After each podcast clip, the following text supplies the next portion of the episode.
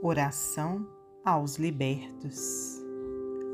Alma embriagada do imortal Falerno, segue cantando no horizonte claro o teu destino esplendoroso e raro, cheio das luzes do porvir eterno.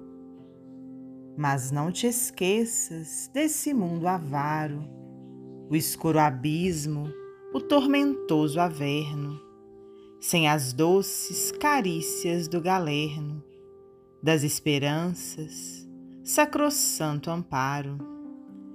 Volve os teus olhos ternos, compassivos, para os pobres espíritos cativos, às grilhetas do corpo miserando.